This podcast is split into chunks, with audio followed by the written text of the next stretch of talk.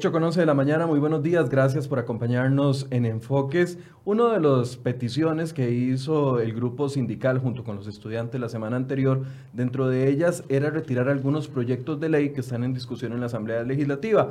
Algunos de ellos, o una de las peticiones específicas, era retirar de la discusión, ni siquiera terminar la discusión, retirar de la discusión los proyectos que tienen que ver con el sindicalismo. Y eh, actualmente hay dos proyectos importantes, uno del diputado Carlos Ricardo Benavides, y otro de la diputada Yorleni León, que buscan de una u otra forma delimitar los temas en los que se puede o no hacer huelga en el país. Bueno, hoy tenemos a don Carlos Ricardo Benavides, presidente de la Asamblea Legislativa, para poder abordar este tema, pero antes de saludar a don, don Carlos Ricardo, tenemos una nota que hemos preparado para ustedes para que vean en qué consiste uno de los proyectos de ley referentes a esta situación.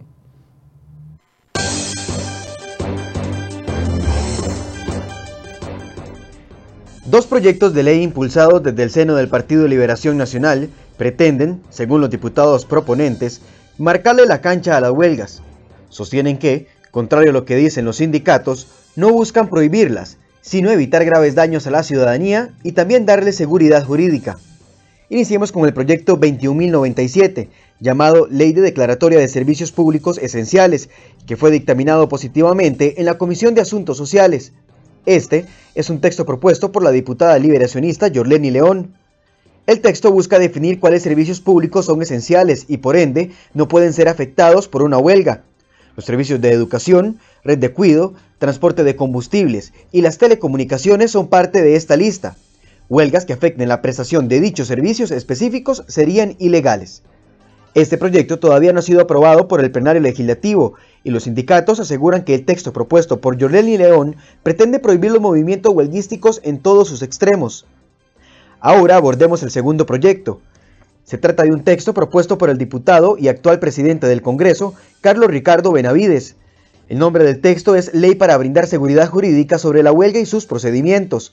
El borrador propone una serie de cambios, el primero es en la celeridad para notificar a los sindicatos el resultado de procesos judiciales relacionados a huelgas en servicios públicos. El segundo cambio es que propone las causas por las cuales se podría disolver un sindicato. El texto también establece, entre otras cosas, plazos para los procedimientos de una huelga en servicios esenciales, medidas inmediatas en caso de huelga, competencia en la calificación de las huelgas y plazos para dictar las órdenes de reincorporación en caso de manifestaciones en servicios públicos esenciales. Benavides ha tenido que desmentir algunos mitos, según él mismo ha llamado, en relación a este proyecto. Por ejemplo, desmintió que si se aprueba el proyecto se pondrá una mordaza al pueblo y también a que se disuelvan todos los sindicatos de Costa Rica. Pero para que sea el mismo quien lo explique, hoy Carlos Ricardo Benavides, presidente de la Asamblea, nos acompaña en Enfoques.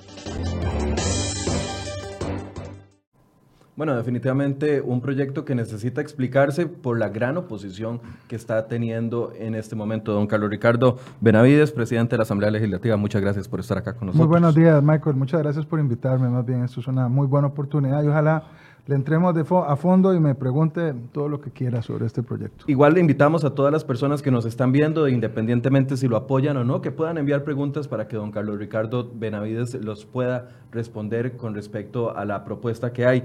Eh, quisimos decir que hay dos proyectos porque por lo general se ha mezclado como si fuera uno solo y entonces genera mucho más bulla o mucha más oposición de lo normal. Específicamente ¿Qué debilidades ve usted en el panorama actual con respecto después de la entrada de la reforma procesal laboral y cómo eh, tuvimos aquella experiencia tan amarga durante la huelga de más de tres meses del año anterior, donde prácticamente los ciudadanos quedamos de manos atadas, no había nada que hacer con respecto a la huelga porque no había notificaciones, no había procedimientos, etcétera, don Carlos. Sí, así fue. En realidad la, reforma procesal del 2000, eh, del 2015 fue una reforma bien intencionada que desde la perspectiva de los juicios entre trabajadores y patronos ha funcionado, eh, digamos, mejor que cuando se trata de derecho colectivo y específicamente en materia de huelgas. En materia de huelgas resultó ser una estafa. En realidad lo que hizo fue más bien alargar los procesos, evitar que se conozca si la huelga es legal o ilegal, darle un incentivo perverso a las personas para que se vayan a huelga sin cumplir requisitos, porque no se les rebajan salarios aunque la huelga resulte ilegal, es decir, solo se le podrían rebajar actualmente a partir de la declaratoria de ilegalidad y esa declaratoria de ilegalidad puede durar meses o años y mientras tanto ese tiempo en que se huelga ilegalmente es absolutamente gratuito, lo que se convierte en un incentivo para irse a la huelga, que le paguen el salario, aunque no esté cumpliendo el más mínimo requisito, eh, entre otras cosas. No delimitó cuáles son, digamos, los servicios esenciales en particular, eh, introdujo variaciones eh, que más bien han resultado en una imposibilidad por parte del patrono, por ejemplo, para poder notificar a los sindicatos y que comience bien el proceso y se sepa o se discuta si una huelga es legal o es legal. De manera que eh, presentamos el proyecto de ley para brindar seguridad jurídica en materia de huelgas, pensando en todas las partes, pensando en el patrono que necesita tener reglas claras, pensando en el trabajador que además debería de tener un procedimiento para entender claramente si está en una huelga legal o si está en una huelga ilegal y particularmente pensando en la ciudadanía, pensando en los ciudadanos a los cuales no hay por qué privarlos de esa manera violenta de los servicios públicos, especialmente de los servicios públicos esenciales, es decir, los que tienen que ver con la salud, por ejemplo, eh, obviamente los servicios hospitalarios que se prestan por parte de la Caja Costarricense del Seguro Social. No hay, no, hay ninguna razón para que en, un, en una sociedad democrática una persona que cotiza o incluso aquellos que no cotizan porque su, su situación económica es muy endeble, no puedan recibir un tratamiento quirúrgico, no puedan recibir una cita eh, en la consulta externa, mm. tengan que dejar de hacerse exámenes que quizás han esperado meses para poder hacérselos, sencillamente porque eh, hay un Estado que no los protege, una ley que no los protege y que no piensa en ellos, eh, o gente que sencillamente perdió la posibilidad de hacer determinados trámites eh, que hubiera podido hacer en una sociedad mucho más organizada. Ahora, cuando usted presenta el proyecto, estamos en el contexto post-huelga del año 2018, aquella huelga que el sector educación incluso llevó hasta la finalización de eh, las clases del, del curso lectivo. El panorama era distinto al que estamos viendo ahora porque a ver, en los últimos movimientos, principalmente los que se dieron después de la marcha de la diversidad, que pareciera que la participación del presidente enojó a muchos sectores y reaccionaron con más fuerza, la gente ha visto en la huelga como un mecanismo o el único mecanismo por el cual le escuchan, o al menos esa es eh, la idea que han vendido los sindicatos. ¿Usted ve un panorama distinto, como que en ese momento se podía tener más apoyo para este proyecto, pero ahora puede que tenga más resistencia, o ve el mismo panorama?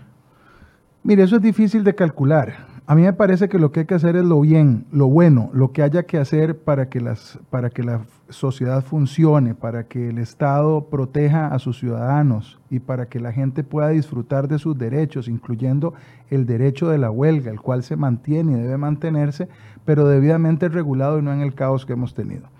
Eh, y la pregunta suya me conduce, digamos, a ver que sigue existiendo cierta confusión entre lo que es la protesta social y la huelga. No son lo mismo. Es decir, eh, el gran problema es un poco falta, digamos, de información o de, de formación eh, en, las, eh, en, las, escuelas o colegios de qué, de qué es una huelga. Una huelga es el derecho que tiene el trabajador a dejar de trabajar, abandonar su trabajo, digamos, lícitamente, por causa de un conflicto entre ese trabajador o ese grupo de trabajadores con el patrono, por las condiciones salariales, por las condiciones de trabajo, un reclamo por querer tener mejores condiciones o para evitar que le quiten derechos en términos del trabajo. Una relación directa entre ese trabajador o esos trabajadores y el patrono, sea público o sea privado. Punto. Esa es la huelga. Eh, las protestas callejeras o los bloqueos, que son una actividad absolutamente ilegal, no solo ilegal, es un delito, el bloqueo es un delito. Eh, y otro tipo, digamos, de manifestaciones son otra cosa. Es decir, se pueden hacer en el contexto de la huelga, pero eso no es huelga.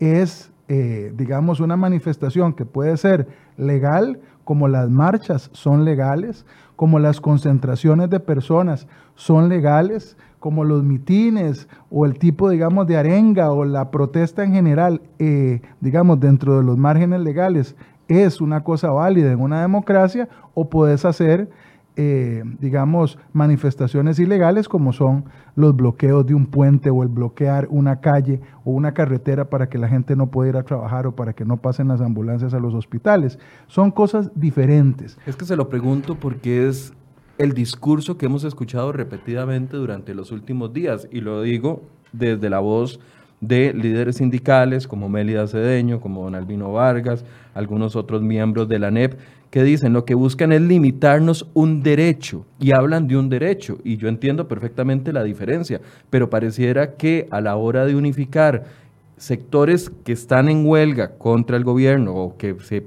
o que pretenden tener una legalidad de huelga contra el gobierno, mezclan a todo el mundo en, la misma, en el mismo saco para tener más fuerza. El ejemplo claro es el tema de los traileros pidiendo la destitución del ministro de Educación hace una semana, que yo sigo sin entenderlo. Bueno, no, es un misterio insondable. Evidentemente ahí lo que había era un compadre hablado en donde se habían puesto de acuerdo algunos grupos sindicales con los traileros para decirles, vos me cuidas, yo te cuido a vos. Vos me cuidas mi espalda, yo te cuido la tuya.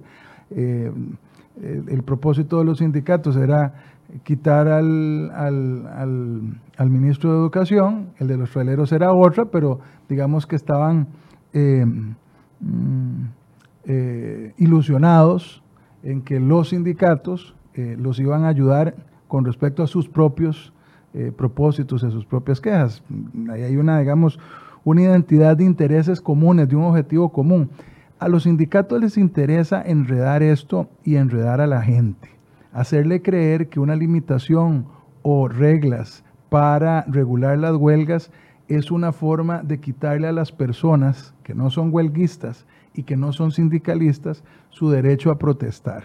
Y obviamente ejercen una gran manipulación en este tema. No tiene absolutamente nada que ver. En los países libres y democráticos como Costa Rica y como muchos otros, el derecho a manifestarse, su derecho a marchar, su derecho a salir a las calles a expresar lo que usted quiera, a expresarlo en redes sociales, a gritarlo a viva voz, no está en cuestionamiento.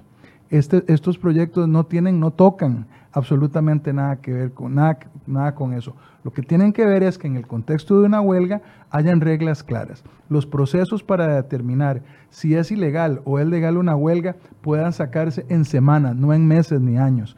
Nada más le doy un ejemplo. Eh, la famosa huelga en el Poder Judicial, aquella de la morgue famosa, pasó hace tres años y todavía no está resuelta. A estas alturas no se sabe si es legal o es ilegal definitivamente. Ni siquiera se ha resuelto la apelación, es decir, no hay segunda instancia. Aunque uno pensaría que retener cadáveres de personas fallecidas que están siendo esperadas por su familia no tiene ningún respaldo eh, legal, por así decirse. Absolutamente nada, pero ese es el sistema que tenemos hoy. Tres años después no se ha resuelto ni siquiera una apelación. Y de eso, ¿quiénes disfrutan? ¿Quiénes ¿Quiénes son las personas que se benefician de eso? De ahí, las personas que quieren generar el caos, porque entonces, al haber esa incertidumbre, a esas personas, imagínense que en este caso, digamos, hubo una solución de otra naturaleza y los trabajadores del, del Poder Judicial, particularmente los de la morgue, volvieron a su trabajo. Pero si ellos hubieran querido alargar esto, hoy, hoy, Michael, estarían tres años después en huelga estaría el Poder Judicial pagándoles los salarios y cuando se termine de resolver, aunque se declare ilegal, no les pueden cobrar hacia atrás los tres años que dejaron de trabajar. Esa es la ley que tenemos hoy. Es decir, mientras no se resuelva, no se puede tocar a nadie. Y cuando se resuelve, aunque haya sido legal, ilegal, quiero decir, los trabajadores conservan el salario. Es decir, holgaron gratuitamente, con salario, durante un mes, dos meses, tres meses o tres años, en este caso, sin ningún tipo de consecuencia. Por supuesto que usted entenderá que en esa sabrosura pretenden seguir viviendo muchos grupos que eh, derivan poder a partir de ese desorden de la ley costarricense. Bueno, eso se lo decía yo a José María Villalta, que estuvo aquí el jueves anterior. Es muy fácil tirarse a las calles cuando tenés la quincena asegurada y no, y no, y no va a haber ninguna consecuencia, tratando de hacerle entender de que había otra Costa Rica que sí está siendo afectada. Esto me lleva a preguntarle, ¿podemos delimitar el ámbito de acción de esta ley? Yo sé que la ley aplica para todo el país, aplica tanto para trabajadores públicos como para trabajadores privados, pero definitivamente, de acuerdo a las experiencias, el ámbito se reduciría o, afectaría o, regularía más al sector público, que es el que está acostumbrado. El sector privado no estamos acostumbrados a tirarnos a la calle, perder nuestro salario y, protestar. Protestamos de otras formas. El servicio público es muy importante. Sí, estamos eh, clarísimos en eso. Y lo digo porque es el servicio del que dependemos todos. Pero también quiero hacer, digamos, esta acotación. De todos los trabajadores que existen en este país, el 14% pertenecen al sector público. 300 mil aproximadamente. Aproximadamente. Eh, el resto, el 86% restante de los trabajadores de este país están en el sector privado o en lo propio, en la informalidad o la formalidad del sector privado. Pero es ese 14%, que es muy importante, que es gente muy importante, que lleva a cabo una labor de servicio público, en todos los países, particularmente en los países democráticos más avanzados, más desarrollados, está debidamente regulado cómo, cuáles son las reglas del juego cuando esas personas deciden ir a la huelga. Entonces, hay servicios dentro de los públicos que son esenciales y hay otros servicios públicos que no lo son. La mayoría no lo son. Es decir, ¿cuáles son los servicios públicos esenciales? Son aquellos que cuando se suspenden se ponen en peligro la vida, la salud o la seguridad de la gente, de las personas. Eh, por ejemplo, si mañana se va a la huelga eh, Correos de Costa Rica o los funcionarios del Ministerio de Agricultura o los funcionarios del Instituto Costarricense de Turismo o Radiográfica Costarricense u otros servicios, digamos, que son muy importantes y para algunos sectores son súper importantes, pero de los que no depende la vida, la salud o la seguridad de las personas, esos no son servicios esenciales. Entonces, eh, las condiciones con respecto a esos son en el mundo entero diferentes. Cuando se trata de servicios esenciales, eh, como aquellos de los servicios hospitalarios o los de la policía o los del suministro directo de agua potable, de electricidad o de combustible en un país en donde hay un monopolio eh, en manos de Recope, sin, sin, sin, cuyos servicios la gente sencillamente tendría que dejar de cocinar, porque les recuerdo que Recope es el que hace posible que la gente tenga el gas para cocinar o para movilizarse las patrullas, porque si no hay gasolina no hay forma de cuidar a la gente. Ese tipo de servicios tienen regulaciones especiales en el mundo entero. Y hay dos formas. Una es haciendo una limitación estricta de, sus condiciones de huelga y otra restringiéndola totalmente, es decir, prohibiendo la huelga en los servicios esenciales. Ese fue el sistema que adoptó Costa Rica desde su constitución, al menos desde la constitución de 1949, aparejado a lo que ya dispone el Código de Trabajo, que fue un gran logro, eh, una gran conquista social en Costa Rica, cuál es el Código de Trabajo de 1943 y establece una eh, un, número eh, de servicios, entre los cuales están, por ejemplo, los hospitalarios, que son servicios esenciales y por, los cual, y por lo cual la huelga en esos servicios no está permitida. Ahora usted podría preguntarme, ¿y por qué si no está permitida han ido a la huelga? Bueno, porque el sistema se los ha permitido. Está prohibida, pero se les permite ir a la huelga hasta que un juez diga que la huelga es ilegal porque son servicios esenciales. Es decir, que les diga lo que ya saben antes de irse. Mientras eso sucede, mientras el juez les dice lo que todos sabemos, que están holgando en un servicio esencial, se han pasado dos, tres semanas, cuatro semanas, un mes, dos meses o tres meses. Entonces, lo que ha hecho más bien el sistema es un sistema pervertido que lo que, lo que, lo que contiene es una serie de incoherencias en donde por un lado prohíbe eh, dejar abandonados los servicios públicos esenciales y por otro lado lo ha venido permitiendo. Por eso, entonces, ya usted me da un argumento más, 14% de los eh, empleados de este país son empleados públicos y un 86% del sector privado. Efectivamente, puede estar generando la molestia que está generando y que estoy leyendo aquí en algunas personas bastante fuertes contra lo que estamos hablando, porque limita una herramienta que es la herramienta que ha sido utilizada más frecuentemente por los sindicatos cuando están descontentos y mezclan un montón de cosas, como sucedió en, esta, en este último movimiento de la semana anterior. Sí, bueno, vamos a ver. Por eso, porque ellos se sienten más afectados. Claro, bueno, por un lado, porque digamos tienen una situación muy cómoda. Si nosotros no hiciéramos absolutamente nada y permitimos que el código de trabajo eh, permanezca de la misma forma, van a seguir haciendo huelgas eternas, además huelgas sin ningún requisito y sin ninguna consecuencia. De, obviamente, el que está del lado sindicalista o que es dirigente sindical está en jauja, es decir, está en un mundo ideal, en un planeta soñado y quisiera que las cosas permanezcan como están. Los ciudadanos y las ciudadanas, que son las personas que tienen que soportar que sin consecuencia alguno esos funcionarios a los que la ciudadanía eh, les, les, les permite eh, tener sus eh, remuneraciones, sus salarios, eh, sencillamente no lo comprenden porque en un momento determinado y por meses tienen que verse paralizados o suspendidos sus servicios esenciales e incluso los no esenciales que cuando este, ha pasado una semana, dos semanas, tres semanas, cuatro semanas, un mes, dos meses de no recibir un servicio, incluso no esencial, pueden sentir sencillamente los ciudadanos una molestia enorme, pero además el país eh, tiene una afectación económica y social gigantesca. En medio de eso es que hemos presentado el proyecto de ley eh, al que me estoy refiriendo, el 21.049, para poder tener una regulación suficientemente eh, clara y que no se den abusos. Hablemos específicamente de los artículos o de los cambios principales. Usted me decía que, uno de los principales es el tema de la declaratoria de la huelga, para que no suceda lo que está sucediendo con el tema de la huelga del Poder Judicial o lo que sucedió, la incertidumbre en que caímos en los últimos tres meses del 2018, donde un tribunal de primera instancia eh, dictaba ilegalidad, un segundo dictaba legalidad, iba a, un tribunal de apelaciones y quedábamos en nada. Claro.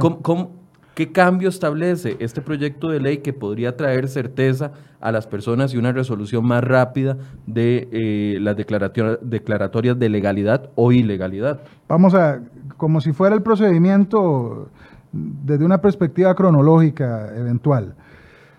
Se presenta una huelga, el jerarca, en el caso de los servicios públicos, está obligado a, a pedir la declaratoria de legalidad o ilegalidad al juez eh, en, un plazo muy corto de 48 horas, ese jerarca tiene que estar presentando la solicitud para que se declare ilegal o legal la huelga.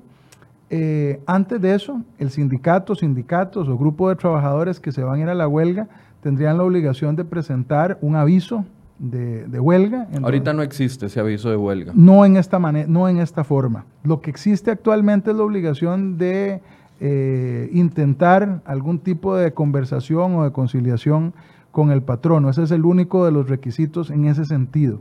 En este caso existiría, por supuesto, ese intento de conciliación eh, previa, pero tendría que dar un aviso de huelga eh, el sindicato o los sindicatos diciéndole al patrono, nos vamos a la huelga a partir de tal día. estas son eh, digamos, las condiciones, vamos a hacerlo en tantas partes del país o solo en una sede o lo vamos a hacer en todo el país. Y esta es nuestra, este es nuestro correo electrónico para que nos notifiquen en el caso de que eh, el, patrono pida la declaratoria al, juez. ¿Se establece cuántos días antes? Cinco días. Cinco días antes. Cinco días. Cinco días mínimo. Podrían los sindicatos indicarla un mes antes o diez días antes, pero cinco días mínimo tiene que notificar eh, me voy a la huelga y estas son las condiciones en las que me voy y se acabó. No hay mayor, digamos, requisito, eh, pero por lo menos hay un marco en donde avisan y además si, si, Si se trata eh, de una asamblea, de un sindicato que ha determinado que se van a la huelga, de una vez ellos mismos presentan la constancia o certificación de que el número de empleados que se requiere para ir a la huelga este, está contenida dentro de esa, o sea, que son mayoría dentro de los asociados y ya ahí quedan contenidos básicamente los requisitos que se solicitan para una huelga legal. Porque además tengo que hacer un paréntesis, las huelgas no son legales o ilegales por justas o injustas. Las huelgas son legales con, cumplen los requisitos. con solo que se cumplan los requisitos de, de, inicio. Eso es todo. Puede ser la huelga más injusta del mundo que es legal, o puede ser la huelga más justa que si no cumple determinados requisitos es ilegal. Y, y así hace paréntesis porque ese es el sistema como ha operado por muchos años. Eso queda a criterio del juez de trabajo. Sí, bueno, a la comprobación de los, de los, del cumplimiento de los requisitos. Y obviamente otro de los otro requisito que es fundamental es que la huelga sea legal porque el servicio no es esencial. Si es un servicio esencial puede cumplir todos los requisitos formales que la huelga es ilegal desde 1943, ¿verdad? Entonces, en este caso, aunque aquí los jueces no lo aplican. No, sí lo aplican. Lo que pasa es que desde la reforma del 2015 pasa tanto tiempo entre el momento en que se solicita la declaratoria de ilegalidad al momento en que el juez dice, sí, es ilegal porque es servicio esencial, que todo ese tiempo los ciudadanos lo pierden. Eso es lo que pasa. Ahora, con el sistema que hemos planteado en el proyecto de ley 21.049, lo que sucedería es que los sindicatos notifican al patrono que se van a la huelga, se van a la huelga, el patrono eh, pide al juez que investigue si es legal o ilegal la huelga y se realiza un procedimiento oral. Es decir, el juez primero notifica al sindicato, que ya sabría el juez a dónde notificarlo porque ya tiene la dirección electrónica actualizada. En la huelga, en la huelga del 2018 se escondían los sindicatos para no recibir la notificación de ilegalidad por parte del, Poder Judicial. Pasó en varios casos y entonces pasaban las semanas y no se podía notificar al representante sindical. En este caso se podría notificar inmediatamente por la vía electrónica lo llama a una audiencia el juez, en la audiencia se evacúan todas las pruebas y el juez dicta la sentencia pocos días después. Es decir, en una huelga nacional que es más o menos compleja, podríamos estar hablando de semanas para que un juez termine diciendo si la huelga es legal o ilegal. Tiene apelación, por supuesto, va a un tribunal superior eh, de trabajo para que revise eh, lo que el juez dictó y más o menos ahí, una semana, cuatro días, tres días después, ya tendríamos una solución en donde este país sabría si la huelga es legal o si la huelga es ilegal con sus consecuencias. ¿Se le establecería al ministerio, al Poder Judicial o al Juzgado de Trabajo un tiempo o, cuántos, cuántos, días? Todo tiene plazos, está muy bien regulado, algunos plazos son de 48 eh, horas que en términos judiciales termina convertido en unos tres o cuatro días. Es decir, la suma de cada uno de los componentes del proceso te va dando más o menos dos semanas, tres semanas para resolver un conflicto de esta naturaleza, eh, según, mm, digamos, sea la magnitud o la extensión y la dificultad para poder hacer un juzgamiento. sigue siendo un plazo largo. Sigue siendo un plazo largo, pero... Digo, si estuviéramos hablando de la lavandería del Calderón Guardia, como sucedió en la huelga anterior, tres semanas de ropa sucia es una tragedia sanitaria dentro de un hospital. Claro, lo que pasa es que vamos eh, un poco más allá. Dentro del procedimiento está un artículo nuevo, que sería el 375 bis del Código de Trabajo, que establece para los efectos de los servicios esenciales, como ese que acabas de mencionar, de la lavandería de un hospital, un procedimiento distinto. En ese caso se entiende que por ser los servicios esenciales eh, prohibidos, eh, que son manifiestamente ilegal la huelga en los servicios esenciales, eh, el procedimiento es diferente. El patrono o el jerarca de la institución le solicita al juez que eh, envíe una orden dentro de las 24 horas siguientes al inicio de la huelga para que los trabajadores regresen al trabajo cuando se trata de servicios esenciales. De manera que entonces el, el, patrono tiene que demostrarle al juez que está hablando efectivamente de servicios esenciales y eh, y entonces el juez lo ordena de una vez la reposición. Y lo aclaro también porque dentro de las instituciones que prestan servicios esenciales, no todos los trabajadores llevan a cabo un servicio que es esencial. Me explico así. Por ejemplo, el ICE. El ICE tiene eh, muchísimos trabajadores, pero no de todos ellos depende expresamente que la electricidad le llegue a las personas a sus casas. Cuando hay un, cuando hay un eh, movimiento de huelga, los que eh, tienen, digamos, prohibición para no irse a la huelga son aquellos dentro de la institución de los que depende ese servicio o la reparación de averías. En el caso, por ejemplo, de acueductos y alcantarillados. Bueno, en el caso de educación, tal vez, que es uno de los más vistosos. Ya vamos a, educación, que es todo un capítulo. En el caso de eh, acueductos y alcantarillados, usted recordará que se declaró una huelga legal el año pasado eh, porque los trabajadores de AIA se fueron a la huelga, sus patronos alegaron que estaban dejando abandonado un servicio esencial y eh, el juez en ese caso no le concedió la razón al patrono. ¿Por qué? Porque el suministro de agua potable nunca se interrumpió.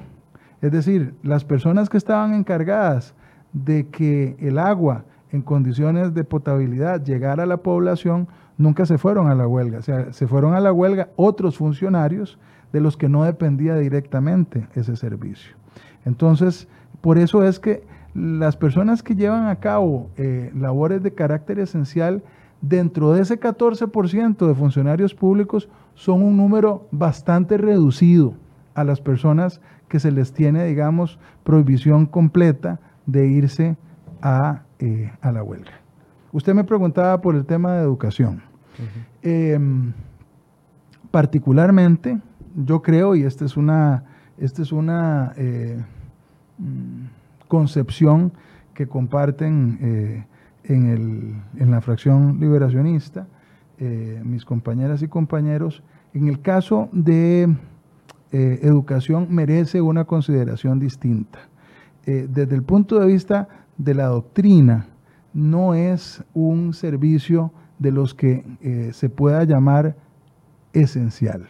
Es decir, es un servicio de una gigantesca importancia para la sociedad, pero eh, internacionalmente en el derecho comparado, etcétera, por no ser un servicio del que depende directamente la vida, la salud o la seguridad de las personas, es un servicio al que se le pueden establecer limitaciones en el ejercicio de la huelga, pero no una prohibición absoluta. De manera que eh, en otros países lo que, lo que hacen con educación es que siendo un servicio de importancia trascendental, como lo ha establecido la OIT, que se pueden establecer limitaciones, se le exige a eh, los grupos sindicales del sector educación un plan de servicios mínimos antes de irse a la huelga, de manera que durante el desarrollo de la huelga los eh, alumnos no queden desprovistos ni del cuidado que brinda la institución educativa, ni de un mínimo de servicios. Ah, no, vamos a ver, lo de la alimentación es capítulo aparte. Comedores escolares es un servicio esencial. Doctrinariamente, y además acabamos de aprobar un proyecto de ley eh, de la diputada Patricia Villegas, en donde quedó claro que comedor escolar es un servicio esencial. Me estoy refiriendo a eh, las clases, al, sistema, digamos, educativo en su parte más eh, básica.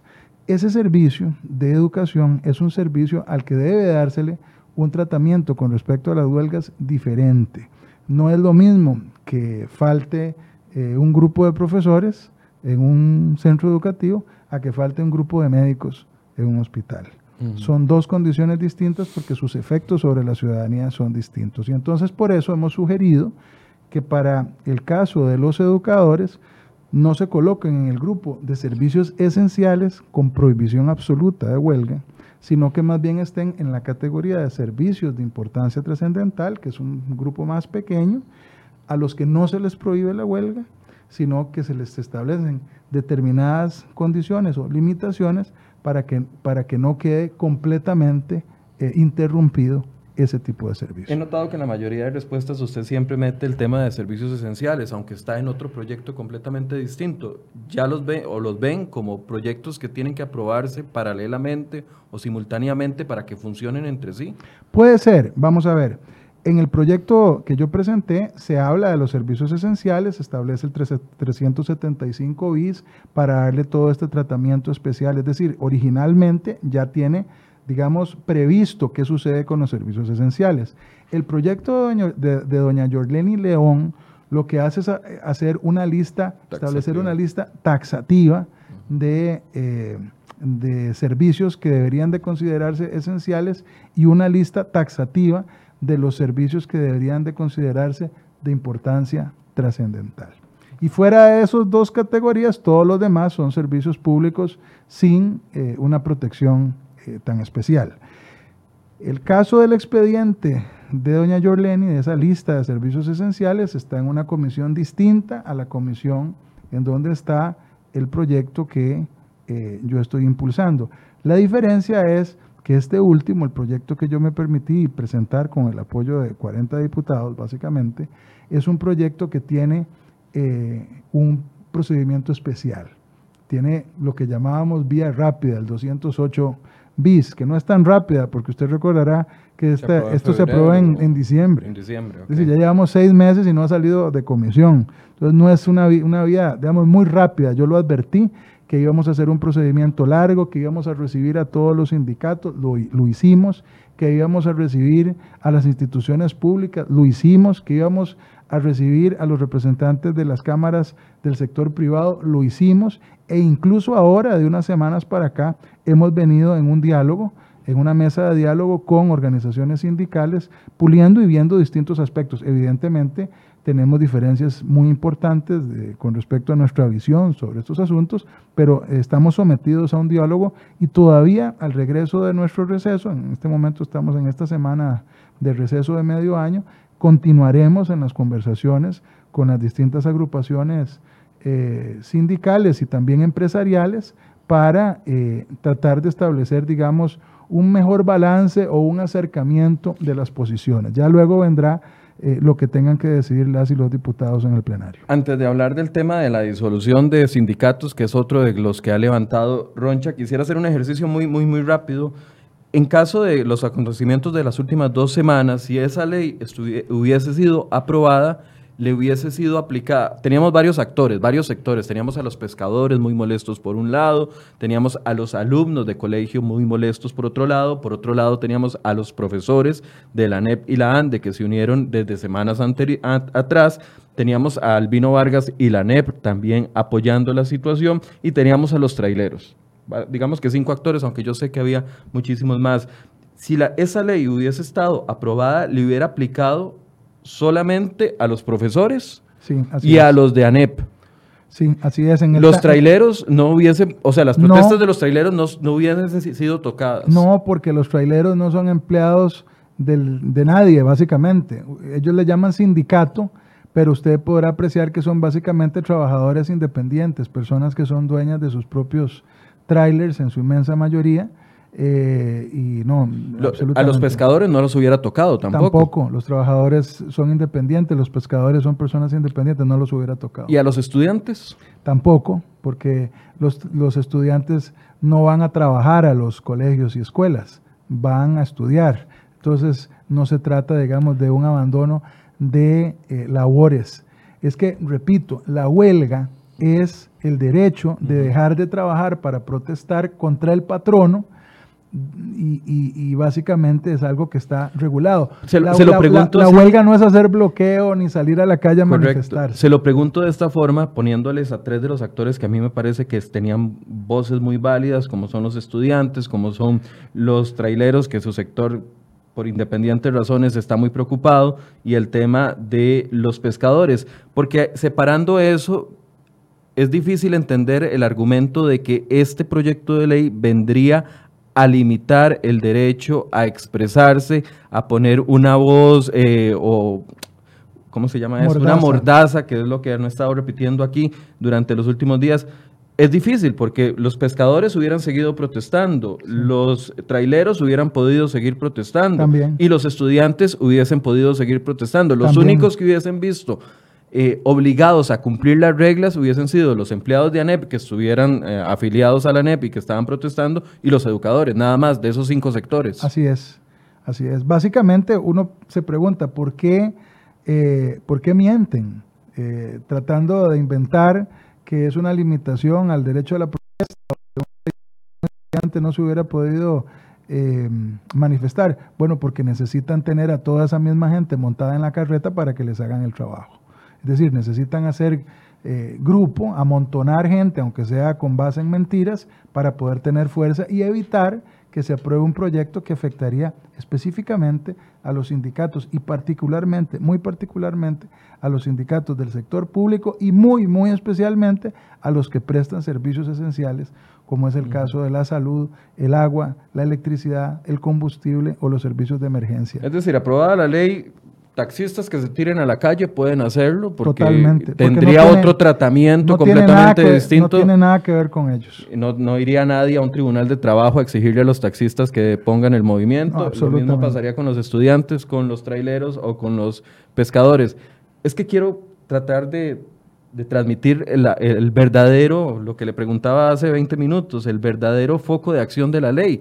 Porque está muy popular decir aplica para todos, es una ley mordaza, sin entender la diferenciación de cuáles son los sectores que, que pueden protestar y cuáles se verían sometidos a esto. Así es, así es. No, la ley o el proyecto de ley no implica ninguna limitación para ningún sector que quiera protestar, que quiera salir a las calles, que quiera marchar, que quiera desfilar, que quiera criticar a un presidente, que quiera criticar a los diputados, que quiera eh, eh, gritar a los cuatro vientos lo que, lo que piensa sobre un gobierno o sobre lo que quiera. Es decir, las manifestaciones públicas se pueden seguir desarrollando como se quiera. Este es un proyecto para la huelga en el sentido del abandono del trabajo de un trabajador con respecto a su patrono, nada más. no tiene nada que ver con lo otro. ¿Por qué incluyen, don Carlos Ricardo, un, un, artículo, o tal vez explíquenos ese artículo del tema de la disolución de sindicatos? Sí, la disolución de los sindicatos no es nuevo, eso está establecido. Ahorita se puede hacer. Sí, se puede hacer. Se puede solicitar. Así es, desde 1943. Lo que pasa es que nunca se ha hecho, porque en el país las cosas se han llevado, digamos, un poco este, más suaves y y yo recuerdo, digamos, un antecedente, un sindicato que se, se disolvió hace ya varios años en Quepos, eh, a través del mismo procedimiento que está en el Código de Trabajo. Esta no es ninguna novedad. Donde los sindicatos se alteraron fue porque este proyecto de ley eh, refuerza eh, el hecho de que una de las causales de disolución es que el sindicato organice o promueva la realización de actos delictivos como el sabotaje contra bienes públicos o contra el bloqueo eh, en carreteras, en puentes, en hospitales, en aeropuertos. Eso, digamos, lo que hicimos fue un énfasis en ese sentido. Más bien me voy para atrás. El Código de Trabajo desde 1943 dice que el Ministerio de Trabajo puede pedir la disolución de un sindicato que organice actividades delictivas. Eso es lo que dice desde 1943. Nosotros lo que hicimos fue reforzar la figura o recordar que dentro de las figuras delictivas se encuentra el sabotaje contra bienes públicos, como hacerle un hueco al oleoducto de Recope. Que sucedió en la huelga anterior. Claro, o realizar bloqueos ilegales como los que este, establece o estipula también el Código Penal, que es, por ejemplo, no permitir el paso de los transeúntes o de los vehículos en un puente o en una carretera nacional o a la entrada de un hospital poner portón o cerrar portón y no permitir que nadie pase, ese es un bloqueo ilegal, penado, de conformidad con el Código Penal. Y entonces lo que hemos dicho es, si un sindicato organiza eso, eh, puede resultar disuelto. Me, voy al ejemplo de la última semana. Veíamos eh, a algunos sindicalistas de la NEP eh, muy de cerca con los traileros que estaban protestando y recuerdo dos puntos específicos, bueno, la carretera de la Ruta 32, pero también ahí no recuerdo haber visto a sindicalistas de la NEP, a donde sí vi a don Albino Vargas eh, con megáfono hablando con los traileros que estaban protestando fue en el puente de aquí de Zapote, antes de Casa Presidencial. Si ese artículo estuviese aprobado, no voy a hablar de disolución de sindicato, pero un posible procedimiento aplicaría cuando hay un sindicato promoviendo el bloqueo, no cuando un, un grupo de, no sé, traileros no sindicalizados, sino del sector público, toman la decisión por sí. Ahí tendría que actuar la fuerza pública de forma distinta. Sí, con los que no son trabajadores públicos o los que no interrumpen servicios eh, públicos, no hay nada que hacer desde el punto de vista de este proyecto de ley. Es decir, no tiene nada que ver con una protesta de un taxista o una protesta de un trailero o una protesta de estudiantes. Eso es un tratamiento que no está dentro de este proyecto de ley. El que tendría consecuencias es un sindicato de funcionarios, en este caso públicos, que organicen, que monten acciones delictivas como son el sabotaje o como es el bloqueo ilegal de puentes o de carreteras. Eh, ahí se circunscribe el ámbito de aplicación de la ley. Y yo realmente, mm, digamos que... un sindicato que hace las cosas bien no tendría por qué tener, tener temor a eso. Absolutamente. Un sindicato que se va a la huelga. O sea, un sindicato que no hace vandalismo y un sindicato que no hace bloqueos no debería estar preocupado. No debería estar preocupado. Y ese es el punto que genera más sospecha, Michael. Porque desde, lo, desde que lo presentamos es claro el, artículo. Incluso cuando hicimos eh, el, texto sustitutivo, todavía lo dejamos más claro para que dijera muy específicamente lo que tendría que organizar el sindicato para resultar eh, penalizado, que tendría que organizar un sabotaje a bienes públicos o un bloqueo ilegal. Y aún así se siguen oponiendo a ese artículo.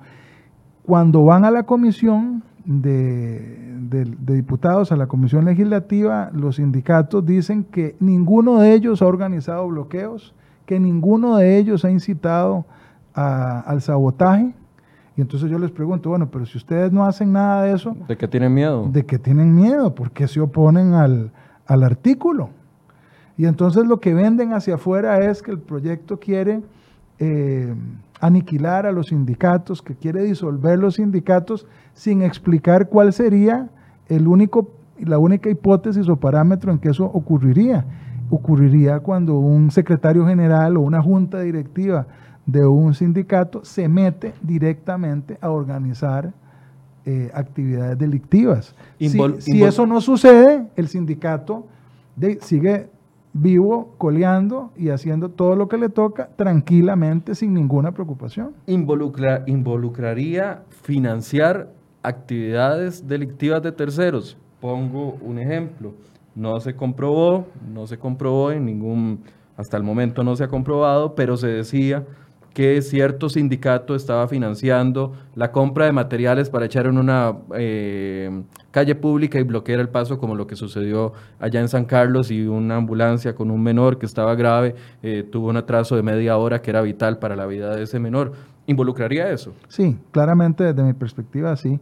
Es decir, si usted tiene un sindicato y la plata de sus asociados, en lugar de usarla para mejorar las condiciones de vida de esas personas, usted la utiliza para dársela a un delincuente que va a prenderle fuego a una instalación pública o porque va usted a financiar eh, un bloqueo en una carretera o a financiar un sabotaje contra bienes públicos para que lo haga un tercero, evidentemente usted está haciendo una participación de carácter delictiva.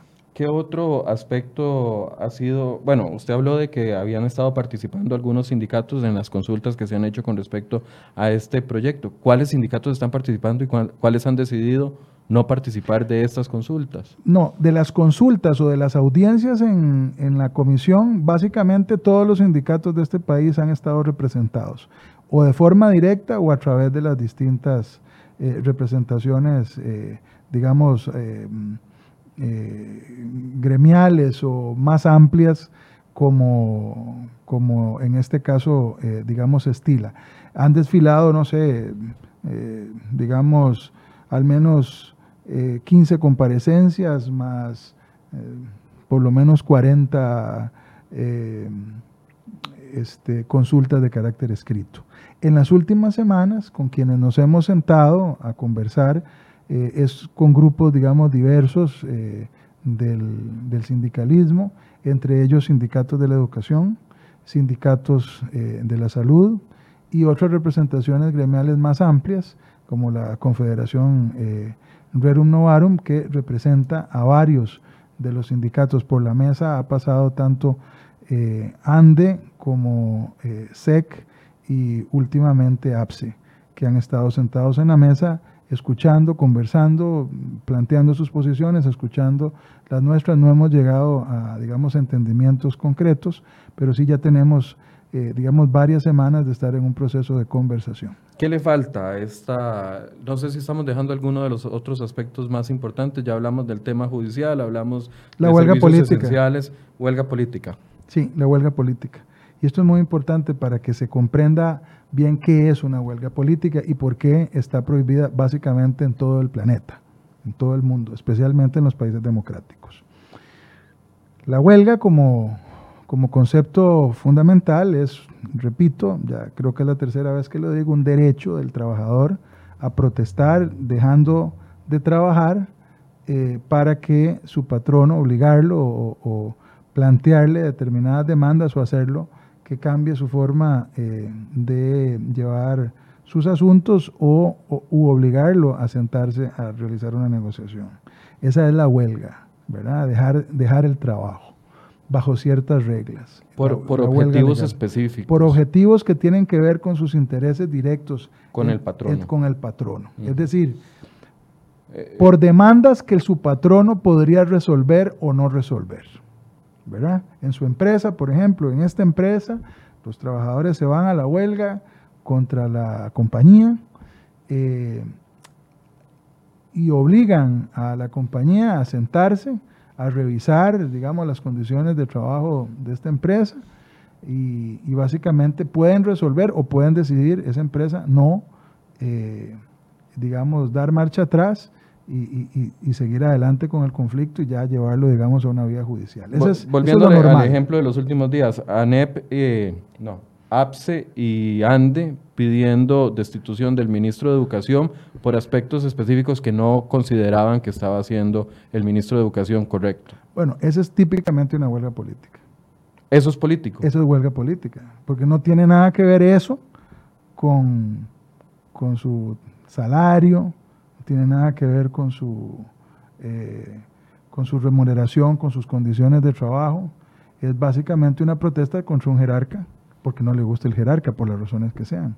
Eso no es una, una huelga eh, legal desde el punto de vista del Código de Trabajo, como lo concibe el Código de Trabajo. Eso es una huelga por razones de carácter político. Y esa sí es de las que llaman puramente política. Esa estaría proscrita en cualquier parte del planeta. Pero yo quiero hacer una diferencia también a favor de las personas que tienen una tesis distinta a la mía para poder hacer una discusión amplia. Hay dos tipos de huelga política, Michael. La huelga puramente política, que es porque no me gusta un gobierno, que es porque no me gusta un ministro, que es por una ley que van a aprobar como la ley de fortalecimiento. Mm, ya vamos para allá. Ok, perdón, por meterme. La, la, puramente política es una manifestación desde una perspectiva ideológica o de una perspectiva muy personal, que no tiene, digamos, que ver estrictamente con una afectación a las condiciones laborales o económicas del trabajador. Esa es una huelga puramente política y esa la OIT la Organización Internacional del Trabajo la rechaza y la rechaza el mundo entero. Hay una segunda, hay un segundo tipo de huelga que se le llama política, pero que realmente es una huelga contra políticas públicas. Y esa es una en donde el Comité de Libertad Sindical de la, OIT ha recomendado en otros países con determinadas restricciones que ellos creen que debería de permitirse de alguna forma regulada. ¿Cuál es la, huelga contra políticas públicas? Es aquella huelga en donde los trabajadores sienten o están afectados por una política pública general que les toca sus intereses directamente en el bolsillo o que les, les, toca directamente, digamos, sus condiciones laborales. Por ejemplo, un decreto de salarios mínimos. Un gobierno emite un decreto de salarios mínimos y dice, bueno, no voy a subir el 3% esta, este, eh, este semestre, vamos a subir únicamente el 1,5%. Y entonces los trabajadores sienten que hay una afectación a su derecho a, que el salario se mantenga, digamos, eh, acorde al costo de vida, y entonces eh, podrían ir a la huelga o podrían no hacerlo. Ese tipo de huelga contra las políticas públicas en Costa Rica no ha estado permitido nunca. Es decir, nunca ha sido legal. Usted la puede hacer, pero no es legal. ¿Y por qué? Básicamente, eh, Michael, y explico lo, lo siguiente. Porque en el mundo entero, fundamentalmente, la huelga política no se admite? Porque tiene componentes de una enorme injusticia. La huelga política es una especie de protesta contra eh, medidas de carácter general del Poder Ejecutivo o incluso se ha dicho aquí contra un proyecto de ley del Poder Legislativo, pero los que se pueden ir a la huelga son todas las personas, tanto funcionarios públicos como empleados de la empresa privada. Entonces, vamos a este caso, al mismo que le decía, hay un decreto ejecutivo de salarios mínimos que a la gente le parece que no es justo, y entonces los trabajadores de, todas las empresas del país tendrían derecho a dejar votado el trabajo por una semana, dos semanas, un mes, dos meses, tres meses, un año, según eh, la resolución que vimos recientemente de un tribunal, y el patrono tendría que pagarle los salarios durante todo ese tiempo. Y esa persona sencillamente en la casa, dejando de trabajar, a ver si el gobierno corrige el decreto ejecutivo. Eso sencillamente quiebra un país, porque no hay una forma en que el patrono que tiene que pagar el salario le pueda resolver el conflicto al trabajador. Es decir, es un patrono que queda atado de manos porque si el gobierno o la Asamblea Legislativa no hace lo que las personas que están en huelga quieren que haga, sencillamente el patrono, público o privado, sencillamente tiene que seguir pagando los salarios sin que nadie trabaje en el país. Eso fundamentalmente vulnera eh, a los poderes públicos, desfase la lógica constitucional con respecto al papel que juega, por ejemplo, la Asamblea Legislativa, en donde están representados los ciudadanos a través del voto en las distintas opciones políticas, que en Costa Rica son muchísimas. Yo les recuerdo que actualmente tenemos siete fracciones que ya además se han partido en algunos casos en más grupos, así que nosotros tenemos más o menos nueve o diez grupos políticos diferentes en la Asamblea Legislativa. La Asamblea Legislativa es un órgano con una gran representación de los distintos sectores ideológicos, sociales, económicos del país. Bueno, básicamente que está llamado a cumplir una función. Con respecto a la Asamblea Legislativa, yo he venido planteando una duda últimamente que todavía eh, no ha sido resuelta. Aún admitiendo la posibilidad de la huelga contra políticas públicas, eh, yo también he cuestionado el hecho de que a un proyecto de ley se le llame política pública. Porque desde mi perspectiva, un proyecto de ley es una mera expectativa no es una política pública. Y sufre muchas variaciones durante el proceso. De Puede no llegar a ser nunca. Correcto.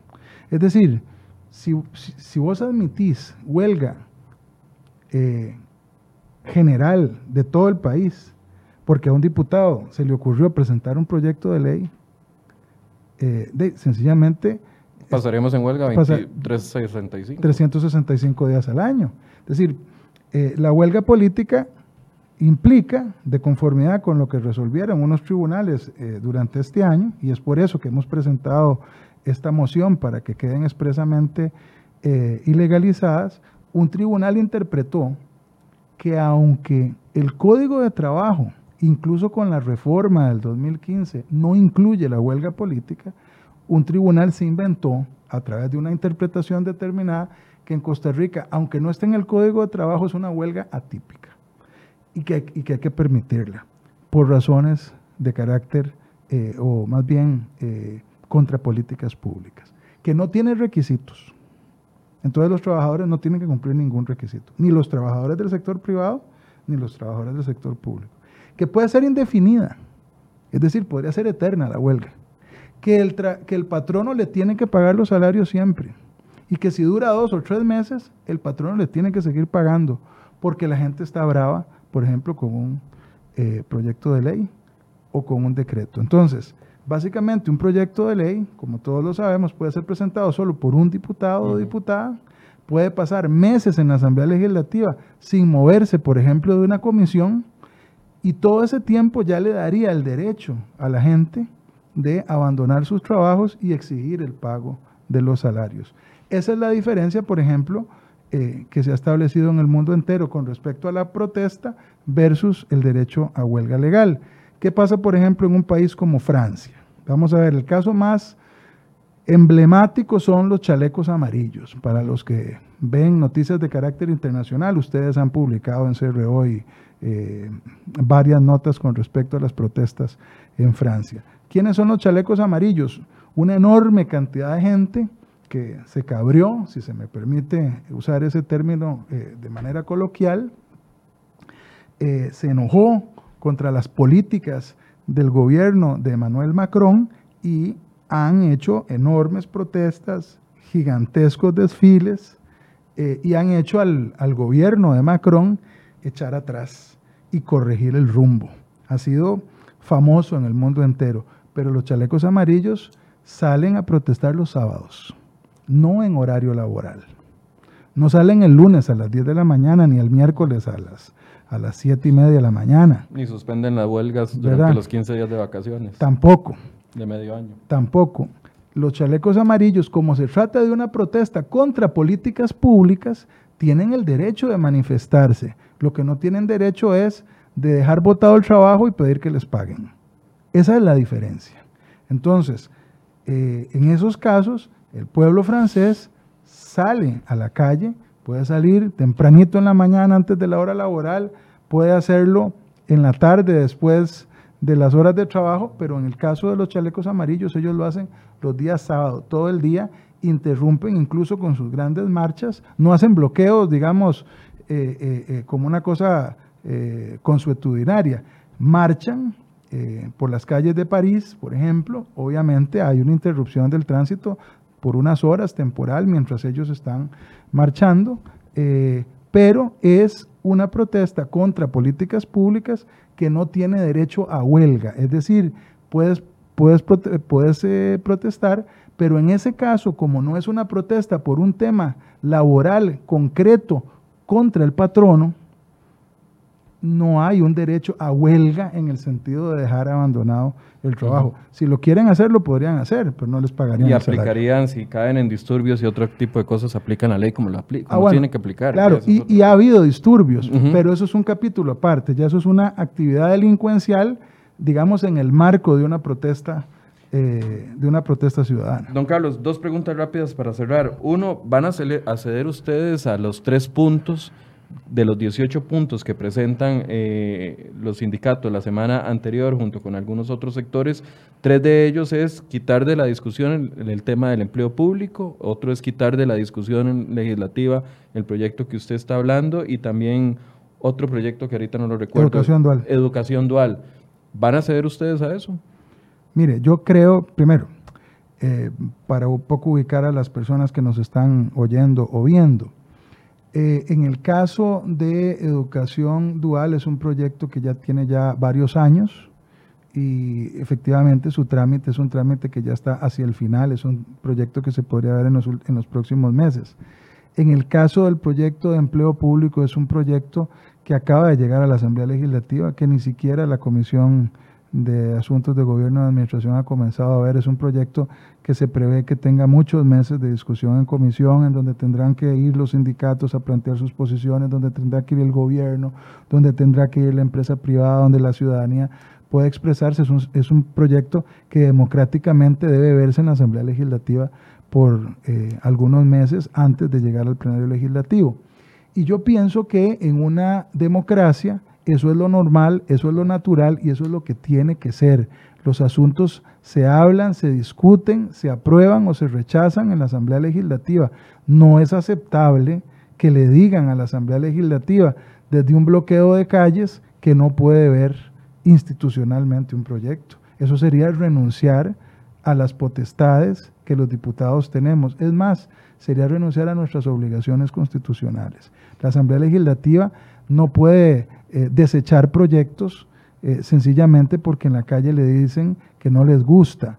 En la Asamblea Legislativa lo que hacemos los diputados y diputadas es escuchar a los distintos grupos, escuchar sus razones. Yo en el caso del proyecto de huelgas me he tomado muchísimas horas eh, durante ya varios meses para escuchar los argumentos de las personas. Hay puntos en donde me han hecho cambiar mi forma de ver las cosas. Hay otros en los que no, pero de eso se trata la democracia representativa, que las personas que representamos a los electores que votaron por nosotros o nuestros partidos vean reflejado una determinada acción. Y en este caso, yo quiero repetirlo, eh, Michael, lo que más me importa en términos de un proyecto de ley que regule las huelgas es el ciudadano, es la persona que recibe los servicios, la persona que tiene derecho a que haya eh, policías cuidándolo, eh, la persona que tiene derecho a llegar a un hospital y que lo atiendan durante una emergencia, que no le suspendan una operación, que no le suspendan un tratamiento contra el cáncer, que no le suspendan un examen que ha venido esperando durante meses. Ese es el ciudadano que a mí me importa, que me importa más, el ciudadano que necesita que le presten su servicio. Y segunda pregunta, ¿qué falta para este proceso? ¿Por qué etapa va el proceso de la aprobación? O, puede que algunos no firmen al final o no voten a favor, pero ¿qué falta para llegar a la votación de este proyecto de ley? Básicamente le falta este mes eh, para dictaminarse en comisión. Después de comisión, eh, de lo que salga de ese dictamen, eh, iría al plenario legislativo. En el plenario legislativo se vendría otro proceso donde los diputados y diputadas tendrían derecho a plantear nuevas mociones que harían que el proyecto regrese a la comisión que lo dictaminó para revisar esas nuevas mociones. Tendría la comisión que pasarse otra vez unas semanas revisando eh, las nuevas mociones de los diputados y una vez eh, revisadas, aprobadas o rechazadas las mismas, volvería al plenario legislativo. En el plenario legislativo, esos legisladores, si las mociones no les fueron aprobadas, tendrían derecho a volver a presentarlas en lo que nosotros llamamos reiteración de mociones se discutirían ahí mismo en el plenario y una vez que el plenario eh, termine de verlas, eh, procedería a la eh, votación de primer debate que tendría que tener mayoría para poder ser aprobada. Probablemente. podría extenderse por el resto del año. No sé si por el resto del año, pero probablemente no la veo yo antes de septiembre, digamos, una discusión y una aprobación eventualmente. Y después, eh, altamente probable sería que vaya a la sala constitucional para su revisión. La sala constitucional revisaría si hay aspectos de inconstitucionalidad o no. Y si no encontrara aspectos de constitucionalidad, regresaría a, la Asamblea Legislativa para segundo debate. Eh, de manera que sí, eventualmente un segundo debate no sería previsible eh, antes de, no sé, octubre, noviembre de este año, eventualmente. Bien, muchas gracias, don Carlos. Con mucho gusto y gracias por la oportunidad de poder explicar este tema que no es tan sencillo eh, de explicar, pero es tan necesario explicar para que la gente no tenga eh, que aguantar tanta mentira y tanta desinformación. Muchas gracias a don Carlos. Les recuerdo que nosotros para estos temas siempre invitamos al sector sindical, sin embargo no han querido participar de esta discusión. Entonces, eh, ustedes tienen aquí la versión del diputado que propone el proyecto de ley, 14% de los trabajadores que pertenecen al Estado. Dentro de ese, un grupo menor, que los que trabajan en servicios esenciales, serían los que tocarían directamente esta ley. El resto, 86% de trabajadores, si quieren manifestarse, tendrán la posibilidad de hacerlo sin cumplir con ningún requisito. Este otro 14% sí podría manifestarse, pero cumpliendo los requisitos que establecería la ley y la ley anterior, la reforma procesal laboral. Muchas gracias por su compañía y a, la partir de las 8 de la mañana, mañana tenemos otro invitado. Vamos a hablar del papel de la Fiscalía en los últimos meses y tendremos una invitada acá para poder compartir con ustedes y poder recibir sus preguntas y también contestarlas con nuestra invitada. Muchas gracias por su compañía y muy buenos días.